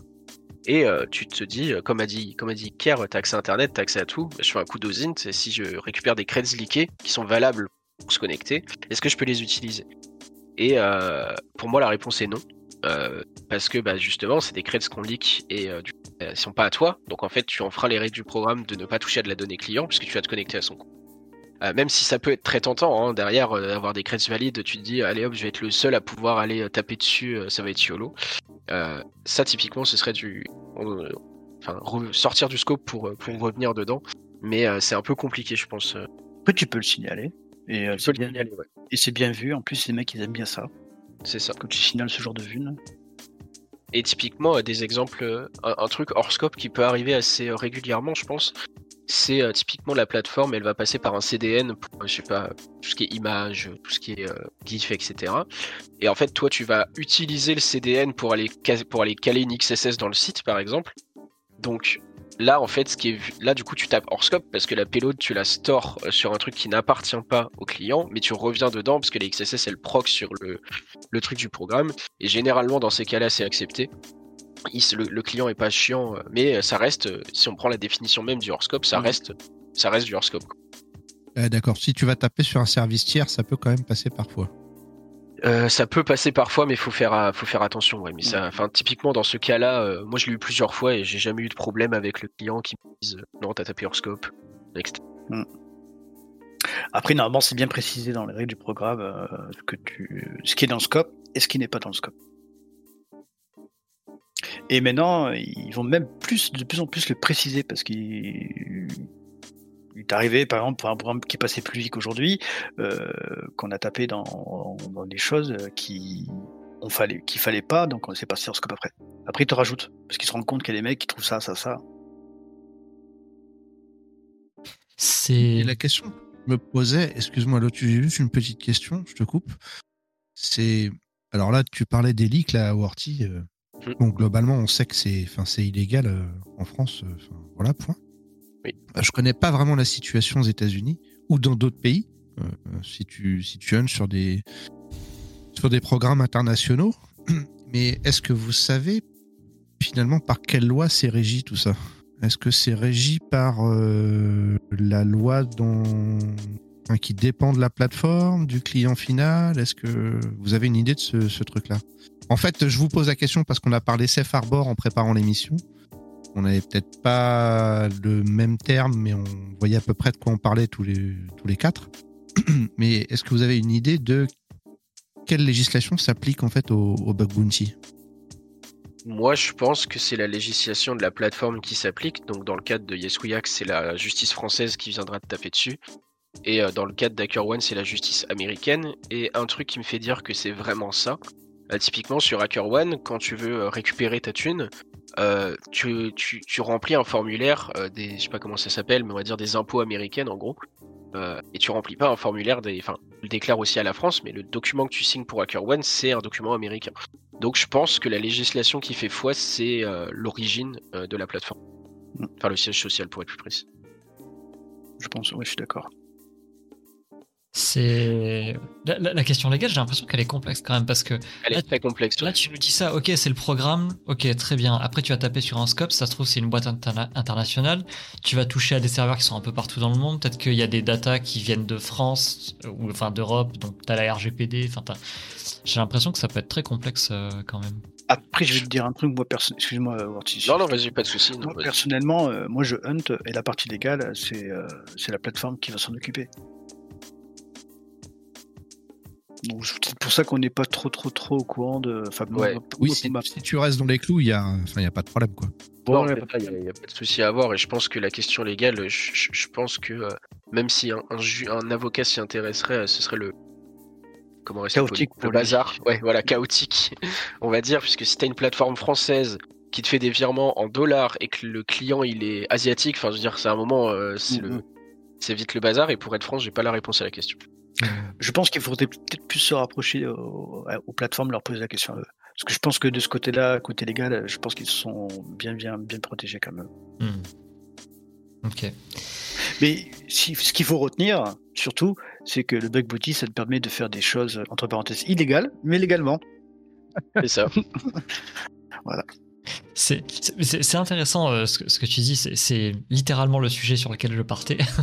en fait, j'ai- l'impression qu'on a pris une activité qui avant était illégale mais qui était très utile et qu'on a construit un cadre autour pour dire ok, arrêtez d'aller en prison maintenant, ça sert à tout le monde, donc juste gagner du pognon avec. et- C'est c'est c'est plus pour récompenser. Enfin, je pense que c'était l'idée de o- ok les gars, euh, vous avez des capacités, vous savez faire ça, mais au lieu de faire du mal, venez avec nous, on vous récompense et on en fera du bien.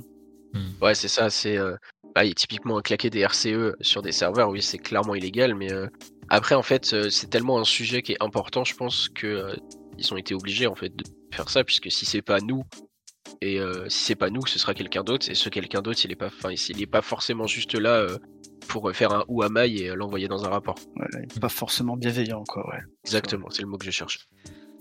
Et alors là, ça va être vraiment euh, au, au doigt levé, mais euh, est-ce que vous pensez que le fait d'avoir ce genre de cadre-là, ça a pu canaliser certaines personnes qui, il y a 20 ans, auraient fait n'importe quoi et auraient été dans l'illégalité totale parce qu'elles adorent hacker des trucs et, et avoir le côté adrénaline? Est-ce que vous pensez que du coup, le, le bug bounty, ça a canalisé certaines personnes en leur disant Tiens, fais un truc ju- juste un poil moins craignos et, et tu vas voir, ça va bien se passer? Bon, je dirais que pour moi, oui. Ouais. pour moi, oui. Ouais, non, je pense clairement que ça, ça- ça permet en fait à des gens de faire leur passion qui avant n'était pas forcément les, légale, de le faire de manière très encadrée et rémunérée, ce qui est encore mieux. Et Ouais, je pense que. Et prendre du plaisir et ne Mm. pas avoir la boule au ventre C'est sûr. en disant, On va en faire des hop. Est-ce que à 6h du matin, ça va s'ouvrir ou pas? Est-ce que c'est mon réveil ou la police? Ouais, c'est ça.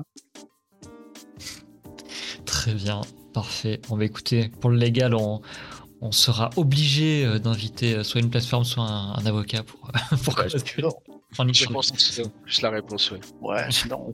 T'inquiète, t'inquiète, on, on- on- on va, on va faire marcher les, les coups de téléphone. Euh, alors, qu'est-ce qui nous manque? Oui, on va continuer un petit peu sur le, le métier. Alors, je reviens à la base. Euh, là, aujourd'hui, si je suis un jeune ou un moins jeune euh, qui démarre un peu dans, la cyber et qui a envie de se mettre au bug bounty, alors peut-être pas qui démarre dans la cyber, parce qu'à mon avis, ça demande quelques skills quand même. Euh, Qu'est-ce qu'il faut, que j'apprenne? Qu'est-ce qu'il me faut comme compétences euh, techniques? Qu'est-ce qu'il me faut comme euh, compétences euh, euh, comme soft skill, on va dire? Euh, Combien de temps ça va durer Le temps que je trouve mes premiers bugs Tout le, pack de, de début, comment ça se passe? Alors, je pense que je vais laisser Warty répondre là-dessus, parce que moi, j'ai un parcours plutôt, on va dire différent. C'est que moi, j'ai tout appris tout seul, donc euh, tout sur le tas. Donc, euh, est plus jeune que moi, donc euh, on va laisser place aux jeunes. Ouais, merci.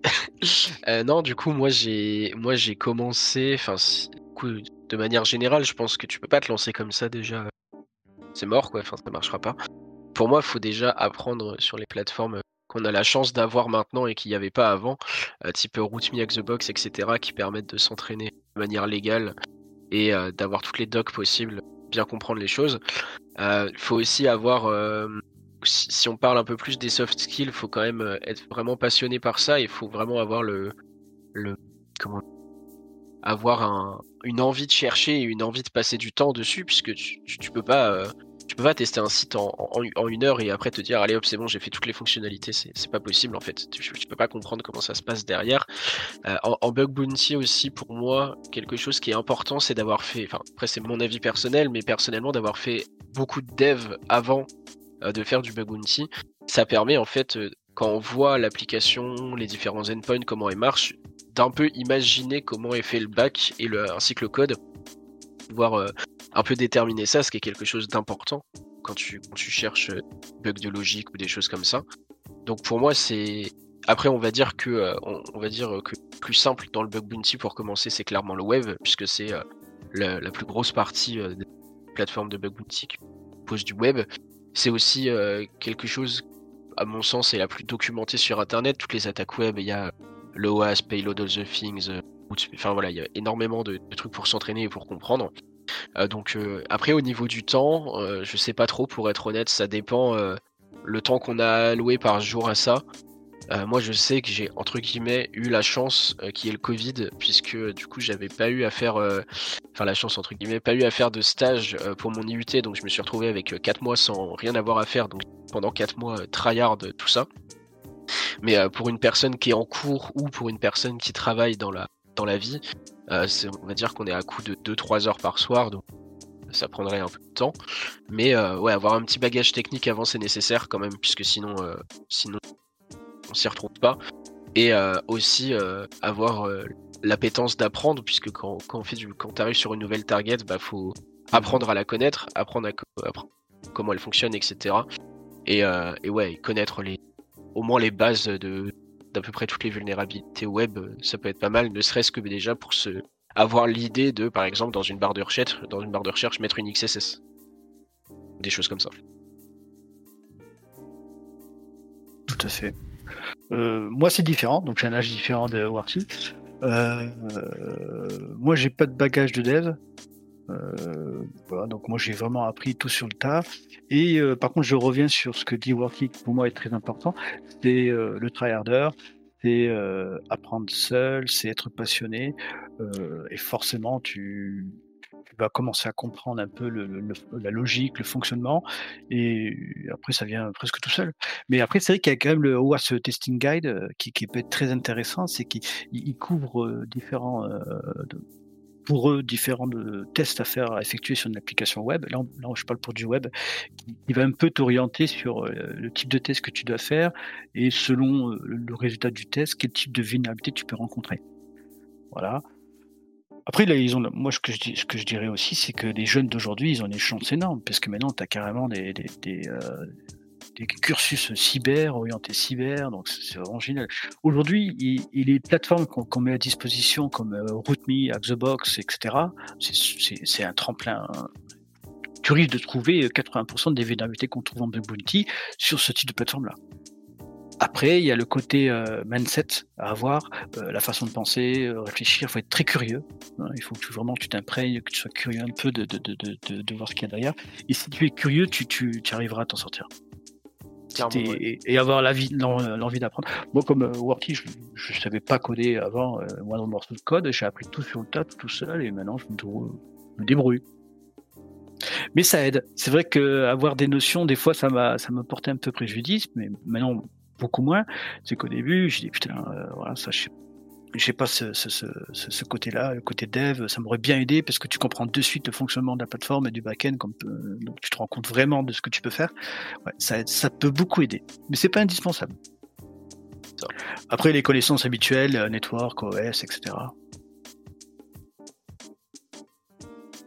Pardon. Je- juste, euh, c'est vrai qu'on l'a pas du tout évoqué depuis le, début de l'émission. Euh, Est-ce que vous pouvez euh, flexer juste, nous, dire euh, un, peu au niveau auquel vous en êtes? Alors aujourd'hui, Warty, toi tu, nous as dit tu as, arrêté depuis, mais sur les plateformes par exemple, en termes de ranking ou quoi, vous êtes arrivé à quel niveau à peu près? Pour que le- le- les gens qui regardent, qui vous connaissent pas, se rendent compte. Bah moi, avant que j'arrête, j'étais top 26 sur YesQX, je crois, un truc comme ça. Euh, et euh, sur HackerOne, euh, beaucoup moins, puisque euh, à cause de 2-3 couacs, on va dire que j'ai pas trop envie de NT dessus. Mais euh, donc j'ai principalement NT sur YesQX, et ouais, je suis arrivé, on va dire, top, top 3, quoi, en gros, taper large. Ok. Alors Et- moi- et Icar, ouais. Moi, sur YesQuake dans le top 15, peut-être un peu plus haut, je sais plus. Euh, et euh, HackerOne comme Worthy, je, je sais pas, c'est une plateforme que, que euh, un peu de mal. Après, il y en a d'autres comme le Gaucha, Integrity, euh, je ne peux pas trop dessus, c'est essentiellement sur YesQuake. Ouais. Ok. Très bien. Donc on peut prendre vos conseils pour, euh, pour les choix de carrière en bug bounty. Très bien. C'est noté. Mais quand- quand vous avez commencé, parce que quand même, euh, on a parlé vite fait tout à l'heure, euh, programme public, programme privé. Enfin, les programmes publics, ils sont quand même poncés par euh, un nombre de hunters invraisemblable, j'imagine, au départ. Est-ce que c'est pas trop difficile Est-ce que vous n'avez pas trop galéré à trouver vos premières bounty, en fait? Et co- comment ça se passe clairement quand vous arrivez sur un, programme public au, tout début, en fait C'est un peu le Far West, non? Alors moi, je vais t'expliquer comment j'ai commencé le Bug Bounty, ça va répondre à ta question. Euh, et ça va... Ah, je crois qu'en plus, on a, on a vu ce sujet-là, oui. Euh, euh, j'ai bossé pour une petite boîte, euh, une 16-2i, euh, ils m'ont fait tester une appli qui n'était pas maintenue par eux, c'est une appli, une appli tierce d'une boîte à Toulon. Euh, je teste l'appli, je trouve une vulnérabilité assez critique dessus, donc je fais mon rapport, etc. Et je vais voir l'équipe et tout. Ils me disent, oh bah, nous, nous, on va rien faire avec tout, on va pas corriger. Je dis, mais pourquoi? Eh ben, Parce que l'application ne nous appartient pas, elle appartient à un tiers. Donc on va les contacter et on, et on va leur dire de corriger. Je leur ai demandé, je dis, est-ce que je peux, est-ce que je peux, pardon, est-ce que je peux, est-ce que je peux prendre euh, les devants et contacter la boîte en question? Ils m'ont dit oui, oui, bien sûr, vas-y. Donc j'ai contacté la boîte en question, je leur ai dit ce que j'ai trouvé, et ils m'ont dit ah bah c'est super intéressant. Bah écoute, euh, est-ce que tu connais euh, les plateformes de Bug Bounty? Euh, inscris-toi, euh, remonte-nous le rapport et on verra ce qu'on va en faire.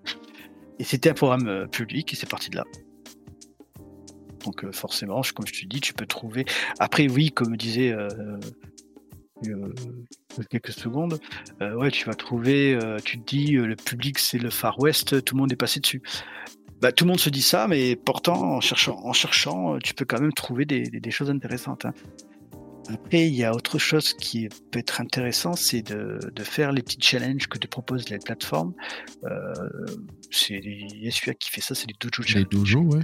Dojo Challenge, voilà, et qui te permettent de, une fois que tu les as, euh, que tu as réussi, de monter en points, de gagner des points et de recevoir des invitations parce que tu commences à participer dans le, dans la communauté. Mais il faut pas se dire que le public c'est le Far West, parce qu'on a encore trouvé, même par exemple, un programme public Yahoo, euh, Cup, on a trouvé un truc assez critique dessus alors que c'était euh, public. Persévérer. Je suis d'accord. Et euh, du coup, moi, pour ma part, euh, bah, sur Yesuya, qui propose, donc, du coup, comme a dit euh, Kier, les dojos qui sont sympas pour gagner des points, faire des... commencer en fait sur la plateforme. Et en fait, Yesuyak, moi, j'ai commencé quand ils ont organisé un LHE au PIC. Euh, puisque quand ils organisent les LHE, en fait, c'est du scope privé mais si tu es euh, sur place, tu as le droit de participer à ce scope-là qui est privé et qui n'a pas forcément été testé. Et ça permet en fait de trouver des vulnérabilités et en fait de commencer à te faire des points euh, sur un programme du coup public-privé. Enfin voilà, faut être sur place quoi. Et, derrière, on peut, on peut commencer à se faire, se faire des points là-dessus. typiquement, il y en a un à l'EHAC, il y en a un au FIC. Voilà, j'ai pas d'autres exemples en tête. Et pour revenir sur les programmes publics, en fait, c'est un peu un, un effet de, enfin pas un effet de mode, je sais pas comment dire, mais de le fait de se dire c'est public donc c'est poncé, euh, c'est pas forcément vrai. Euh, typiquement, euh, moi je me rappelle d'une fois où on avait lancé un programme public et on avait trouvé une SQLI dans la barre de recherche.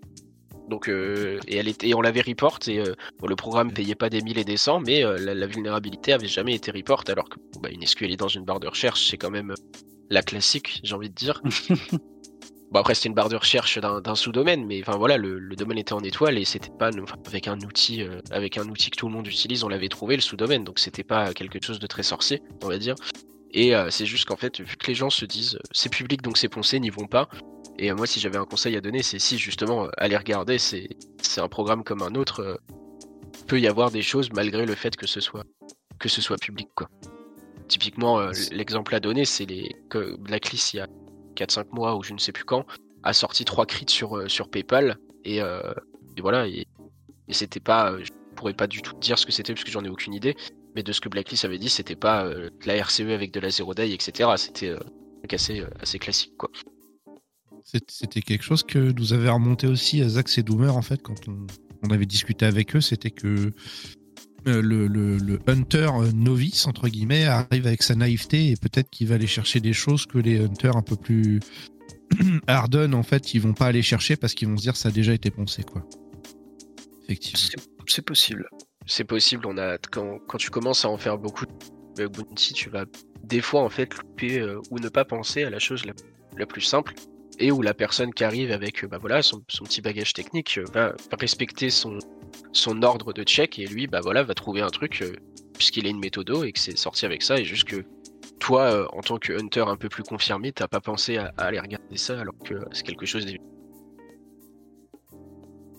Alors le, pendant entre guillemets de, parler avec des hunters euh, expérimentés comme vous par exemple c'est qu'on a l'impression que le métier est facile. Est-ce que vous diriez que ce métier c'est un métier facile?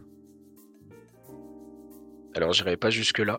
c'est c'est un métier où euh, faut, euh, en fait, faut, faut avoir du temps, faut être passionné et euh, faut, faut, faut être patient aussi.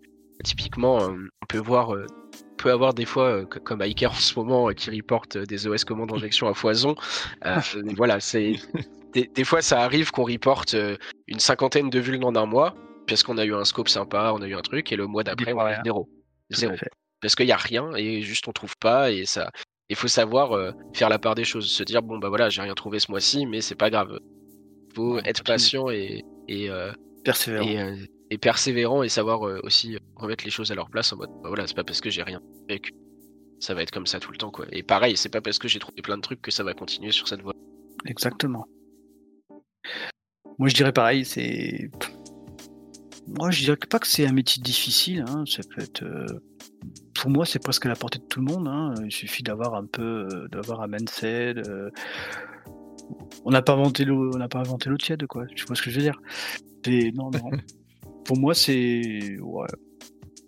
Je dirais pas n'importe qui, mais c'est quand même euh, ouvert à pas mal de monde. Surtout maintenant avec les plateformes qu'il y a, on, a une superbe bibliothèque qui est, qui est l'internet, donc tu trouves énormément d'informations. on a maintenant ChatGPT qui t'aide beaucoup aussi, ça, on peut peut-être en parler parce que pour moi, je, je trouve vraiment super. Je m'en sers beaucoup, mais euh, bon, pour moi, c'est pour moi c'est facile. Mhm. Mais après, comme disait Orti, tu as des bonnes périodes, hein, des très très bonnes périodes, mais après tu as des périodes de creux où tu sens un peu frustré, tu, tu vois des gars qui passent à côté, tu te dis, bon, ils ont trouvé ça, quoi. moi j'ai rien trouvé faut être patient et persévérant. Des fois aussi, euh, des fois aussi pour revenir sur ce qu'on disait tout à l'heure, euh, bah t'es pas invité. Alors que tout le monde est invité et tu comprends pas pourquoi. Tu te dis, mais le mois dernier j'ai report 4 RCE, 8 SQLI, lui il a rien report, il est invité, je comprends pas. Euh. Ouais, moi non plus. Je sais pas ce qui se passe sur les invitations parce que des fois j'ai des échos où les, potes ils me disent, on a été invité sur le programme, il y a ça, ça, ça, ça, ça, ça. Je dis, mais pourquoi ils m'invitent pas moi? Et du coup, dans ces cas-là, tu trouves rien. Et ouais, faut savoir gérer la frustration aussi et se dire bon, Ouais, parce que pas- quand même- si c'est pas moi, ce sera la prochaine fois. C'est vrai que c'est frustrant quand même. Faut- pour ma part, des fois, ça te, ça te, ça te travaille un peu. Clairement. Et après, quand tu arrives, t'as le montée d'adrénaline et là, euh, je suis pas content quoi. Parfait, c'est- c'est très important que tu en parles. Euh, justement, qu'est-ce qui vous a euh, attiré dans le, dans le milieu? Est-ce que c'est euh, la moula? Est-ce que c'est la fame? Est-ce que c'est l'adrénaline? Est-ce que c'est. euh, je ne sais pas. Pour moi, c'est le challenge. Mhm. Surtout ça. Ouais. Après, euh, après le reste, c'est c'est du bonus. C'est ça. Moi, c'est le, le challenge et puis le, le côté fun aussi, puisque quand tu, quand tu es invité euh, sur un scope où la collaboration est activée, on en parlera tout à l'heure, euh, c'est c'est super sympa de, de NT avec les potes, de- d'avoir les idées de tout le monde, de faire ça ensemble au final. Et, de, et ouais, moi, ce qui m'a attiré, c'est aussi, bah, on va pas se le cacher, c'est le côté de faire un truc illégal, mais qui est légal. Tu peux t'amuser, quoi. Et, euh, et te, te challenger même toi-même à te dire bah voilà j'aimerais bien trouver euh, sur, sur typiquement sur ce scope j'aimerais bien avoir une RCE je vais chercher c'est vraiment ce côté là avant euh, avant l'argent évidemment puisque Mhm. comme Kerr et moi quand, enfin moi quand je j'étais j'étais pas à plein temps dessus donc il y avait pas ce stress de ah mais si je trouve rien je mangerai des briques à la fin du mois Voilà, c'est ça. Moi, c'est pareil. Moi, je me suis dit, je fais ça en plus. voilà. C'est une question qu'on a souvent, et on l'a euh, d'ailleurs dans le, dans le chat qui vient de popper euh, comme il faut. Euh, le, le côté stabilité en fait des revenus, parce que depuis tout à l'heure, on parle de montants qui, qui ont aucun sens. Enfin, 200 000, 50 000, 20K, c'est des trucs comme ça. Tu te dis, euh, ok, j'en fais 4 et, et j'ai un salaire de, de fou à l'année, tu vois. Donc, euh, co- comment est-ce que c'est géré ce, ce côté très aléatoire des revenus? Et est-ce qu'un un hunter euh, lambda, j'ai envie de dire, qui même qui n'est pas arrivé au niveau euh, technique où vous êtes, est-ce qu'il peut arriver à en vivre ou est-ce que c'est chaud et il faut quand même avoir soit une réserve, soit un taf à côté? Alors, pour moi, c'est chaud parce que déjà d'un, ça arrive pas tous les jours. Hein, des grosses vulnérabilités qui sont très rémunératrices, ça n'arrive pas tous les jours. Euh, ça, faut pas se cacher à moins d'être euh, Rabbi sur euh, Yasuyak, hein, qui lui en trouve tous les jours. Euh, non, c'est, ça doit être difficile à moins que tu as plusieurs plateformes où tu, tu travailles sur plusieurs plateformes à la fois.